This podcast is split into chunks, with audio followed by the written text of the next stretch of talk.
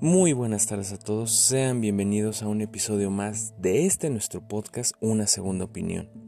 El día de hoy hablaremos de la cinta El Callejón de los Milagros, cinta que se estrenó en el año de 1995, originaria de México, de género dramático, y que corrió a cargo de la dirección del gran cineasta Jorge Fons, destacado y conocido por varias cintas que dirigió durante el siglo XX, otra de ellas, la cual ya le hicimos análisis, es la de Rojo Amanecer, y vemos que en sí la cinta recibió bastantes premios y nominaciones, tanto a nivel nacional como internacional. Fue el reconocimiento tanto y que le dio premios como el premio Ariel de Mejor Actriz, Mejor Película, Mejor Guión, Mejor Dirección, entre otros. Y como más grande premio fue el que recibió como premio Goya a Mejor Película Iberoamericana. Dato curioso de esta cinta es que fue basada en una novela eh, del autor Naugibi Mahfouz y una disculpa si no pronuncié bien el nombre, es un autor egipcio el cual ganó Premio Nobel de Literatura por una de sus novelas. Pero bueno, sin más comenzaremos con este análisis, con el cual traemos a Jimena Padrón para realizarlo. Pero bueno, Jimé, dime, ¿qué te pareció El Callejón de los Milagros? ¿De qué trata la película? Ah, pues creo que a grandes rasgos la película se pues como que se divide en tres historias, bueno, de tres personajes específicos, un hombre y dos mujeres, eh, que convergen en una vecindad de la Ciudad de México. Y pues eh, creo que es un, es un fiel retrato de pues de cómo funcionaba la sociedad en el siglo XX, ¿no? O sea, si bien ese, bueno, muchos de los problemas o de los temas que aborda la película siguen vigentes en el siglo XXI, pues eran muy marcados o persistentes en el siglo XX. Eh, como vemos con la primera historia del dueño del bar ese, que se llamaba Rutilio, pues que es una persona homosexual que de alguna forma niega su homosexualidad. Eh, pues de, al ser homofóbico y pues también es una persona muy machista, ¿no? O tiene una familia pues tradicional como cualquiera, la mantiene, pero a su vez pues engaña a su esposa con un hombre, ¿no? Y, se vuelve un escándalo porque todo el, todo el barrio lo sabe, ¿no? Por otra parte pues está una chava que es bastante joven, eh, que en ese anhelo de salir de la condición social en la que vive, pues cae en, una red como de trata de personas o no, bueno, más bien, sí, como de, pues sí, hay un proxeneta, ¿no? La, la, la copta y la vuelve parte de una casa de citas. Eh, y pues la otra historia, ¿no? Que es este, de la señora que era como la que rentaba la vecindad y, y se sentía ya como olvidada, ¿no? Y al final se casa con un tipo más joven. O la historia de los otros dos chicos que que pues migran a los Estados Unidos en busca de pues, del sueño americano, ¿no? Y se dan cuenta de que la realidad no es como, como ellos pensaban. Entonces creo que es un filme que aborda muy bien esos temas y pues a grandes rasgos podría decir que de eso trata. película porque pese a ya tener sus años, vemos que salió hace ya 25, la película se mantiene vigente y nos retrata un México que no parece muy lejano hasta cierto punto. Que fue bastante bien adaptada a la película, ya que, como bien mencioné en un principio, es basada en una novela egipcia, lo cual también es llamativo el cómo pudieron cambiar tanto a los personajes y la forma incluso en la que se aborden ciertos problemas sociales que hoy en día aún siguen como bien viene siendo la homosexualidad, la discriminación, la pobreza misma, eh, son temas tan vigentes y que siguen causando controversia, eh, se hace para bien, se hace para mal,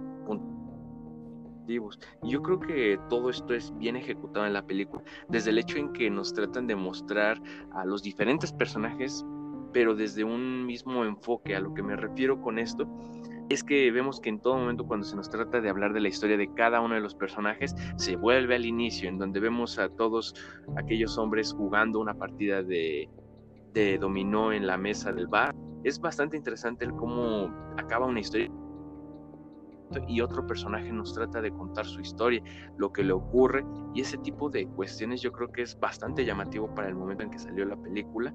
En ese sentido, ¿tú qué crees que es lo más destacable en cuanto a los problemas, se hace sociales o culturales que nos deja la película, Jimé, ¿qué es? ¿Por dónde podemos empezar? Pues yo creo que si los ordenamos de una forma jerárquica o cómo es que muestran eh, más obviamente los problemas, yo creo que la cuestión de machismo y la misoginia es como lo predominante, ¿no? O sea, si bien la historia empieza con esta cuestión de la homosexualidad, creo que el cómo es que eh, México está construido pues en cimientos demasiado machistas y misóginos, eh, creo que es algo que, retrata muy bien la película ya que pues podemos observarlo desde distintos puntos, ¿no?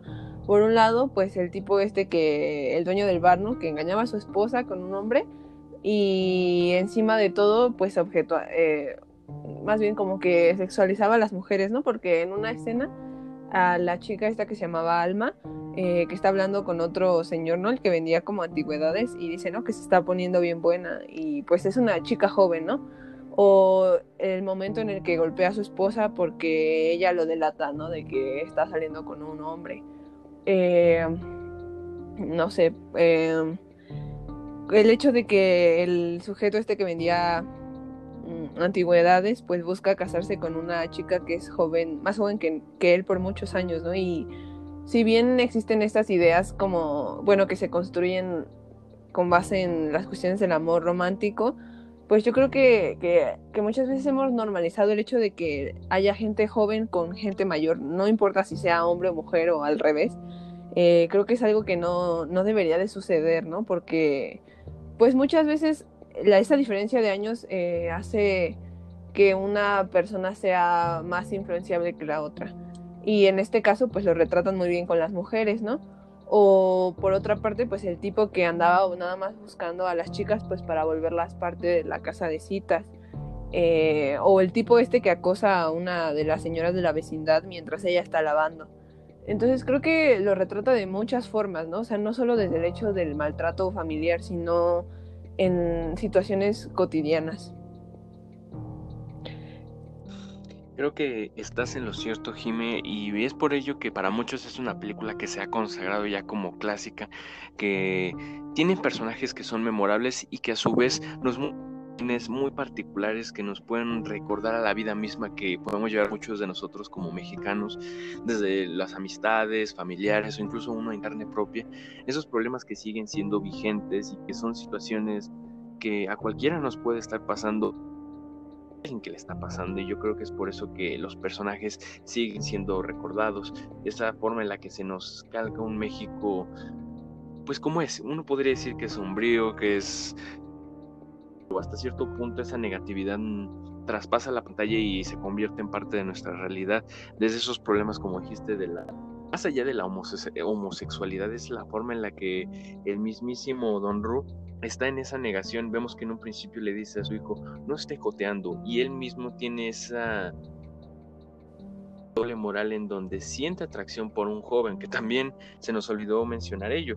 Es, no es como que Don Ru se haya enamorado de otro señor de su edad, también se enamoró de un chico joven y que va un poco de la mano con lo que dices, Jimé, esa manipulación que se puede dar porque uno ya es mayor, uno ya ha vivido mayores cosas manipular más fácil a personas más jóvenes, en donde sí existe esa barrera de la experiencia que muchas veces nos dicen y que hoy en día ya vemos que es un poco menos común.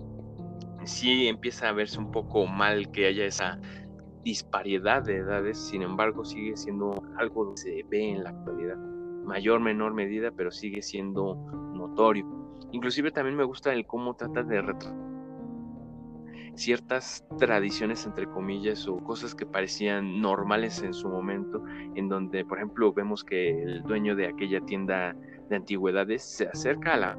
dice, yo quiero cortejar a su hija que más allá de lo que esté bien y mal, es interesante el ver cómo toma esa molestia, por así decirlo, o, existe esa especie de rito de cortejo cerca a la madre de la mujer en cuestión y empieza a decirle, no, pues estas son mis intenciones. Eso también nos habla un poco de lo que era la cultura en México y que eso de una u otra forma se ha ido perdiendo más. Eh, diferencia de edades es algo que ya es menos común y es curioso y llamativo cosas que siguen vigentes y a su vez algunas que cambian.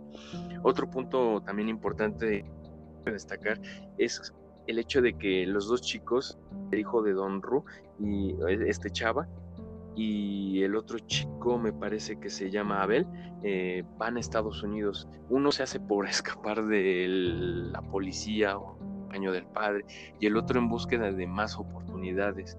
Eh, me gustaría hablar un poco más de lo que viene siendo la situación de ellos dos en Estados Unidos, al menos lo que nos maneja la película, ya se hace por los comentarios de uno u otro de los, o de los demás personajes. Ambos se fueron para cambiar su vida. ¿Tú qué opinas que lograron cada que trataba de pues estar con Alma, conseguir el dinero para casarse con ella y el otro lado vemos a Chava que se fue para escaparse de su padre. ¿Qué opinas de estos dos personajes, Jime? Al irse y al volver, ¿lograron lo que querían? ¿No fue como esperaban? ¿Qué pasa en cuanto a ellos? Ah, creo que es algo muy eh, importante por abordar, ¿no? Creo que quizá no, no lo aborda, no aborda tanto ese tema de la migración de una forma tan directa, pero como que lo retrata de, buena forma. Eh, ya que desde el inicio, cuando Chava va hablando con Abel y le enseña el libro de inglés, es como ese, pues sí, como esas expectativas que se tienen del American Dream, ¿no? Que realmente es un, un problema que sigue latente hoy en día, ¿no? Si bien hay un, se, se, ha desmentido esta cuestión del sueño americano y del progreso en los Estados Unidos porque sabemos que son, son pocas las, las, personas que hoy lo logran y quizá en su momento fueron muchas las personas que lograron atravesar la frontera y hoy son legales de aquel lado. Eh, no para todos es lo mismo, ¿no? Incluso hay gente que, que lleva añísimos allá y por una u otra cuestión la migra los agarra y esos 20, 25 años que vivieron eh, trabajando para Estados Unidos, pues se anulan por completo, ¿no? Y entonces tienes que volver a México y enfrentarte a esa realidad de no tener nada seguro.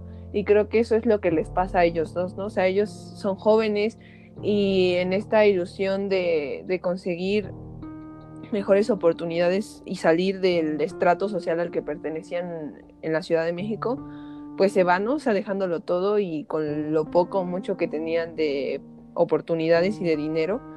Eh, sin embargo, pues no lo logran, ¿no? O sea, probablemente Abel sí consigue el dinero que necesitaba para poder regresar a casarse, pero Chava no, incluso hasta regresa con una familia y, y es muy duro para él eh, regresar a Ciudad de México y no tener nada, ni siquiera un lugar para vivir. Este, y por otra parte, pues Abel, cuando le pregunta a Chava, ¿no? Que cómo le fue, porque aparte se tienen que separar, ¿no? Y le dice que muy mal. Y le dice, sí, pero conseguiste dinero. Y dice, pero pues eso qué, ¿no? O sea, ¿de qué me sirve todo ese dinero si al final de cuentas estoy aquí de vuelta y, y ese dinero puede no serme este, suficiente, ¿no? Y creo que es algo que, sigue pasando, ¿no? O sea, tan sencillo como las caravanas migrantes que vimos en, los últimos meses, eh, pues desfilar desde la parte central de América Latina o la parte sur hasta la frontera norte, ¿no? Eh, creo que es algo que la gente sigue teniendo como un sueño porque pues al final sus condiciones eh, socioeconómicas no les permiten seguir en sus países, ¿no? Yo creo que para nadie es sencillo decir, ah, me voy a ir a otro país, no, no es que lo hagan por gusto, simplemente pues es la condición en la que se encuentran. Y me parece muy, muy buen retrato de esa situación eh, la historia de esos dos chicos. Exacto, y yo creo que más allá de ellos dos, vemos que cada uno de nos a lo que viene siendo la situación que se desenvuelve, tiene su forma de lidiar con ellos. Vemos por un lado a Susanita, que es la dueña de la vecindad, donde pasa a cobrar rentas, que si bien tiene una estabilidad económica, esa estabilidad económica mm, se ve mermada por esa emocional que ella presenta, en donde ve que ella, es mayor, que pese a que tiene, pues puede decir que ese dinero guardadito, en donde rentas y no tiene que preocuparse de eso, sigue sintiendo la necesidad de continuar, de que algo le falta en su vida. ¿Y qué es eso? Un hombre. Y también nos habla de ello la película en el sentido que se tiene la idea de que uno para conseguir esa especie de autorrealización, más allá de tener un buen, una estabilidad económica y estar bien, uno necesita estar con alguien, depender emocionalmente o poder contar con ese apoyo, por así decirlo. es muy repetitivo el tema de las relaciones, del amor y la forma en la que era visto en aquel entonces. Por un lado, que en una parte cae ante que le hizo este chava en donde le dice deme dinero, en donde le empieza a vetar, a toquetear, en donde él únicamente lo hace no por afecto o atracción, inclusive vemos que un par de escenas anteriores siente repulsión por ella, pero por la necesidad lo hace. Y aun cuando vuelve a México le dice, no creo que lo he olvidado, o sea, deme dinero, que esto y que lo otro. Inclusive Susanita se casa y sigue cayendo bajo la misma situación en donde le donde están por, con ella por el dinero y no por otra razón. Y es importante mencionar esto porque cada uno de los personajes tiene sus, sus defectos, por así decirlo, en el sentido emocional. Más allá del estrato económico que unos puedan tener mejor o peor, vemos que el amor sigue siendo un tema recurrente, en donde Don Ru ya no siente atracción por su esposa, su esposa hace lo imposible para tener con él, reavivar esa llama del amor, por así decirlo. Vemos por estar con Alma, desde darle pequeños detallitos, desde prometerle que va a estar con ella, hasta ir incluso a Estados Unidos y sufrir mucho, estar siendo explotado para conseguir el suficiente dinero. Yo creo que eso nos habla un poco la película centralmente, un, por un lado lo que viene siendo y de cómo la gente hace cosas para poder sobrevivir. Más allá de tener una buena vida es sobrevivir en un principio.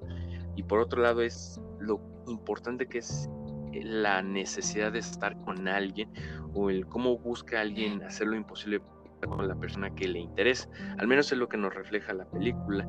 ¿Tú qué opinas en cuanto a esos dos puntos que se mencionan fuertemente en la historia? Eh, creo que es, sí, o sea, concuerdo contigo, creo que el tema del amor es algo, bueno, más bien como esa construcción del amor eh, es algo recurrente, ¿no? De hecho incluso lo vemos desde, desde la relación del señor del Rutilio con, con su esposa, ¿no? O sea, a pesar de, bueno, digo, viven en un ciclo de violencia en el cual ella pues es como eh, de cierta manera la víctima, ¿no? Porque la golpea, porque la sobaja, pero como que están casados con esta idea de que eso forma parte de, de, amor, ¿no? O sea, o que es como lo correcto, lo que se debe de permitir. Y, y quizá hoy podemos darnos cuenta de que no es así, ¿no? Pero no todos se dan cuenta y creo que lo retrata muy bien, ¿no? O, o la chica, esta alma, ¿no? Que, que a lo mejor sí está enamorada de Abel y a lo mejor sueña con casarse con él, pero al final existe como un interés o un deseo por salir de esa vida de la que tiene, ¿no? Y quizá va a buscar estar con muchas personas que no ama o que no le interesan pero con tal de conseguir como esa posición de, pues sí, esa posición económica que es mejor a la que, a la que posee en ese momento, ¿no? Y, y, es muy complicado, ¿no? Este tema del amor, porque al final de cuentas creo que estamos muy influidos por una concepción de amor que construye el mismo sistema, ¿no? O sea, eh, o sea, todo este interés del amor creo que va más allá de cuestiones de conveniencia o de que la gente sea avara por naturaleza, ¿no? Probablemente tiene mucho que ver con las cosas que consumimos, eh, pues no solo lo que compramos, ¿no? O lo que vemos, lo que escuchamos, eh, en todo ello existe como ese mensaje, ¿no? Esa construcción de un amor romántico que, que quizá no debe de ser de esa forma en que está construido, pero nos han hecho creer que así debemos de aceptarlo, ¿no? O que debe de haber como un estándar de relación para a la que debemos aspirar y si no es así, entonces estamos fracasando no sé, incluso me parece muy curioso esto que hablábamos, ¿no? De, las este, relaciones, pues, dispares en cuestión de edad, ¿no? Porque si bien hay como una influencia de la gente grande sobre los jóvenes por el hecho de que tienen dinero y de que les pueden dar una mejor vida, pues también hay esta aceptación del joven de, de querer esa posición que los otros le ofrecen, ¿no? Vaya que sí, Jimé, y la verdad es que esto se ve en varias escenas de la película. Una de ellas que me llama bastante la atención y me dio risa es cuando aquel vendedor de antigüedades va a la casa de Alma y le dice, ¿y a ti qué te gusta? ¿Te gusta el teatro? ¿qué es lo que te gusta? Y, Alma termina haciendo una risilla y le dice, pues me gusta el cine. No solamente de edades, sino de gustos. Y es normal, vemos a joven que está viviendo el momento, mientras que aquel señor ya tiene experiencia, ya ha vivido cosas, y es aquí cuando se hace esa distinción. Y me gusta también cómo es que cada uno de los personajes tiene esa concepción diferente en donde el amor juega un papel, o en donde la relación con la otra persona cambia, como dijiste, eh, la relación que tiene Don Ru con su esposa, en donde sí existe la agresión, pero en donde ya la chispa se, se acabó, e inclusive él dice, no, pues yo quiero probar nuevas cosas, y esa es su opinión, es su punto de vista. Vemos también a Alma que sí quiere que la amen, quiere que le den atención, pero para ella un punto muy importante es la estabilidad económica y es entendible por lo mismo de las carencias que tiene ir adelante de una u otra forma y entendemos que en aquel entonces era aún más normal el pensar en que va a llegar un hombre a tu vida, él te va a mantener, él va a trabajar, tú vas a estar en la casa. Ese tiene de aquella época era bastante común era normal y es algo que vemos que Alma lo tenía bastante impregnado, en donde ella, por eso vemos que está con uno, con otro y que no sabe, no sabe qué es lo que quiere porque sí quiere ser feliz, pero no sabe qué es lo que tiene que pasar para poder alcanzar esa felicidad. Por un lado está Abel que le dice, no, pues tú espérame, le voy a estar en Estados Unidos y en algún momento volveré. Pero ella sabe que eso no es una garantía. Su mamá le dijo, de seguro se va a conseguir una gringa y ya no lo vamos a volver a ver. Y es válido, es entendible ese pensamiento, pero que nos habla mucho de la forma en que cada quien le da sus prioridades. Por otro lado está Abel, que hizo lo imposible en Estados Unidos para conseguir ese dinero y que en, sus prioridades no era tener una mansión o tener un carro lujoso. En todo momento él tenía la ideología de no, pues me voy a casar con ella, voy a tener hijos, voy a tener un trabajo con el cual le podré mantener. Bien, para él eso era la felicidad. Para Alma quisiera que la quisieran, que la amaran, pero que también la pudieran sacar de esa eh, miseria que ella vivía, ese estatus en el cual no se sentía cómoda y que quería cambiar. Me gusta mucho esa como disparidad de personalidades, de intereses. ¿Tú en lo personal llegaste a conectar con alguna situación o algún personaje que lo reconozcas o lo identifiques o que con el cual hayas dicho, ah, este personaje la verdad me conmueve o algo así, Jimé? Eh, pues yo creo que el, este sujeto Abel es un personaje que realmente, no sé, a, mi parecer es como el que se ganó como más mi atención, ¿no?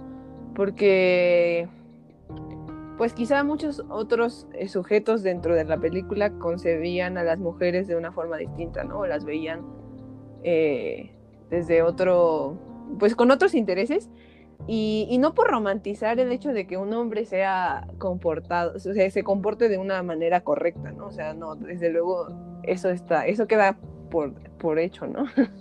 Este, sino porque, o sea, como que retratan a ese sujeto que no tenía, o sea, que no tenía una relación con los demás, ¿no? O sea, probablemente pues sí, era marihuano y tenía muchas carencias en lo emocional como todos los demás, pero estaba casado con esa idea de, de hacer una familia con la chica esta, ¿no?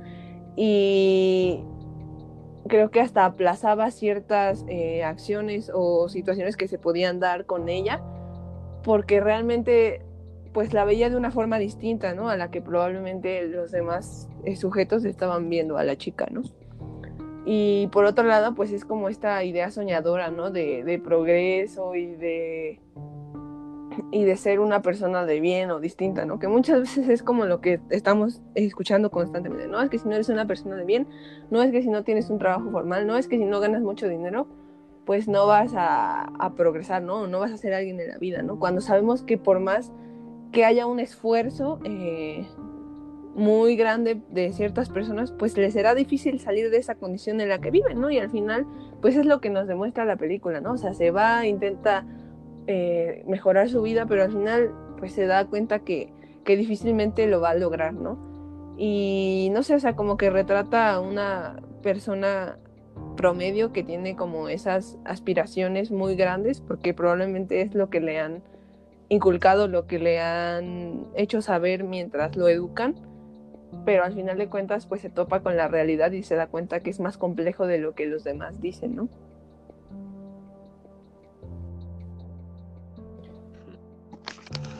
Me gusta mucho esto que comentas, Jime, porque en efecto es un personaje que sobresale o que se marca su diferenciación en lo que viene siendo él y los demás que están en esta historia. Y pues sí, algo que es, muy entendible o notable, no notorio, es el hecho de que la situación es muy diferente actualmente a lo que eran hace 50, 20 años en donde tener, por ejemplo, una carrera, tener un doctorado ya te garantizaba tener la vida hecha básicamente, pero hoy en día es muy diferente esa realidad.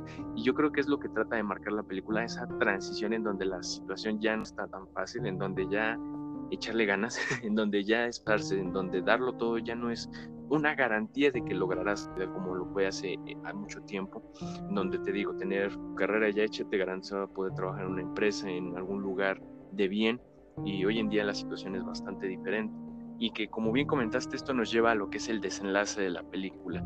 Uno o pensaría que al final, no, pues Abel vuelve de Estados Unidos, le lleva la serenata y se casa con ella. Es como que el cuento de hadas, ¿no? Al final todo surgió y no, nos topamos que no. Vemos que él se entera de que Alma está trabajando en una especie de prostíbulo o algo similar, en donde ella ya no es la chica de la cual había, se había enamorado antes de irse. Y está ese, está ese conflicto en él en donde dice, debo aferrarme a este sueño que, por el cual he luchado o simplemente seguir adelante. Ese final es te rompe básicamente en donde ves que pues sí, la realidad terminó venciendo y no en ocasiones no es el cuento de hadas el que termina surgiendo. ¿Qué opinas en cuanto a lo que viene siendo ese desenlace en donde vemos a Alma y Abel caminando bajo la noche en los árboles, en donde dice, todo saldrá bien, iremos al hospital y en un par de días tú y yo nos estaremos casando y todos en el nos van a ver. ¿Qué opinas de esa escena en concreto? Pues creo que, creo, creo que es un cierre que no se espera a nadie, ¿no? O sea, eh, pero realmente muestra como esa dura cara de, de lo que es la realidad, ¿no? O sea, a veces eh, pues está muy romantizado este tema de, pues sí, ¿no? O sea, como de la aceptación de la prostitución como un trabajo y no es porque se esté juzgando o sea algo malo, ¿no?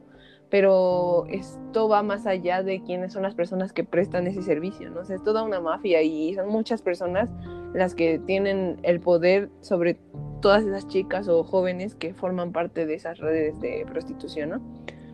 Y, pues lo demuestran ahí, ¿no? O sea, sin más ni más, lo acuchillan y acaban con su vida, ¿no? Y acaban como con todo ese sueño que tenía él con ella, ¿no? Pero es incluso muy interesante cómo es que él decide buscarla, ¿no? O sea, mm, a lo mejor le dolió demasiado la noticia, ¿no?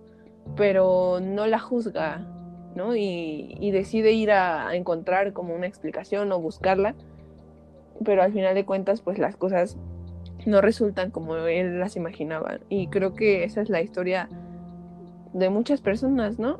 Eh, que, están como inmiscuidas en ese mundo de la prostitución, ¿no? Porque, pues aunque sean hombres o mujeres que presten sus servicios o, bueno, que vendan sus servicios, eh, eso no quiere decir que no tengan una familia, ¿no? O que no tengan un esposo o una esposa.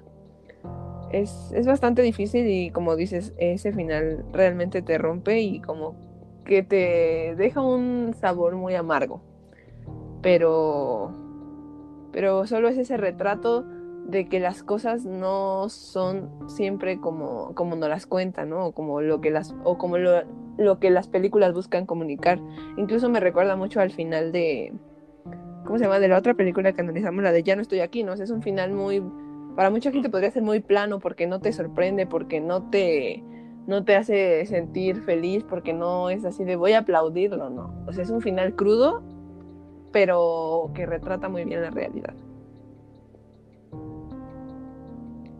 Vaya que sí, Jimmy, y es por película tan querida, tan bien recordada y que tuvo tantos premios, nominaciones, no solamente por los personajes que tienen un reparto increíble, tenemos desde Bruno Bichir, Salma Hayek, Ernesto Gómez Cruz, un buen cast sin duda alguna y con buenas actuaciones.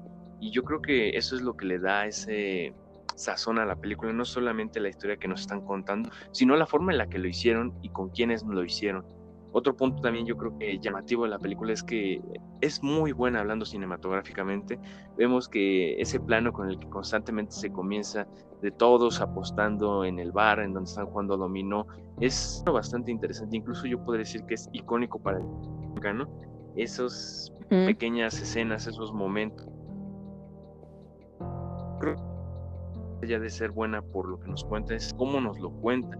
Tiene buenos acercamientos, Inclusive hay ciertos momentos en los cuales se puede palpar la tensión. Simplemente para mí es increíble la escena final en la cual vemos a tanto Abel como Alma, esa representación de la noche, están bajo la luz de unos faros en donde están caminando temerosos. Yo creo que es algo bastante positivo en la película, si bien no tiene ya tiene tiempo que salió la película y es posible que para muchos sea como, ah, es una película vieja, pero se siente joven en el sentido que nos brinda temas que siguen siendo controversiales hoy en día y que nos ayuda a reflexionar este tipo de cuestiones.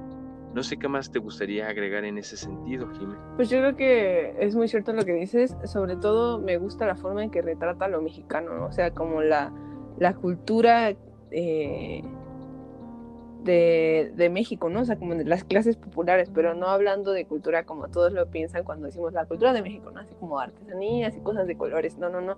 O sea, como cómo se desenvuelven las clases populares en sus colonias, en sus barrios, en sus vecindades, ¿no? Creo que es un muy buen retrato de cómo funcionaban, eh, pues, esos estratos sociales en el siglo XX, ¿no? Y que, que siguen existiendo, ¿no? O sea, las vecindades existen y el centro sigue siendo tan comercial como lo fue hace mucho tiempo y existen las combis y existen los puestos de quesadillas que venden en la plaza de Santo Domingo, ¿no? Entonces lo retrata también que realmente te, remite pues momentos que incluso uno vive, ¿no? Entonces eso es como lo que más me, me gusta de la película, la forma en que retrata a la convivencia de las clases populares en México. Vaya que sí, es por ello que la película sigue siendo aclamada a sus 25 años. Me parece que en mayo se cumplieron los de la cinta y sigue siendo bien recordada, con lo cual llegamos a lo que viene siendo el desenlace de este podcast y hacer una pequeña reflexión. ¿Te gustó o no te gustó la película? En lo personal, para mí ya la había visto hace tiempo, hace unos cinco años más o menos, cuando fue la primera vez que la vi, y cambia bastante mi perspectiva, te puedo decir, es de como que ciertas cosas no las entiendes o, de lo mismo que te están contando y creo que el volver a ver esta película años después es algo bastante grato, una película que se mantiene vigente como bien lo he mencionado y que es buena, no solamente por los personajes que de por sí tienen un gran elenco y la dirección del mismísimo eh, Fons. Y yo creo que con todo esto yo le daría, por ejemplo, una escala del 0 a la película un, un 9, porque es una película que es muy buena, retrata un México que para muchos es sombrío, pero que sigue vigente y que sigue teniendo sus problemas, que se están trabajando, claro. Hay mucho aún por donde abordar. ¿Tú qué calificación le das a la película? ¿Te gustó? Yo creo que ah, sí, o sea, realmente puedo decir que me gustó. No, como te digo, yo no la no, había tenido el gusto de verla. Sin embargo, pues sí es una película que te deja, o sea, como que te hace experimentar distintas sensaciones, ¿no? Eh, pues había como cuestiones que a mí en lo personal no me gustaban de la película, o sea, bueno, más bien de los personajes en la película, pero aún así como que eso te incita a la reflexión o al cuestionamiento de ciertos comportamientos de esos personajes dentro de la película. Entonces, creo que es una película que sirve muy bien para ilustrar el México del siglo XX y todas esas problemáticas que aunque mucha gente las niegue hoy en día, siguen vigentes y, deben de ser como, pues, llevadas a la mesa y cuestionadas desde muchas... Eh, posturas, ¿no? Y en este caso desde la cinematografía me parece este fenomenal pues abordar estos temas. Y yo creo que en una escala del 1 al 10 pues yo le daría entre un 8.5 y un 9. Y nada, o sea, también reconocer el trabajo del elenco, como tú lo dices, son, pues sí, son actores mexicanos que, hemos visto en muchas eh, otras cintas o series y, y realmente sus actuaciones son, son muy buenas. Perfecto, pues como bien lo comentó Jime, aquí tenemos una película que nos puede ayudar a reflexionar, a ver un poco lo que es el cine mexicano y que hoy en día se ha ido perdiendo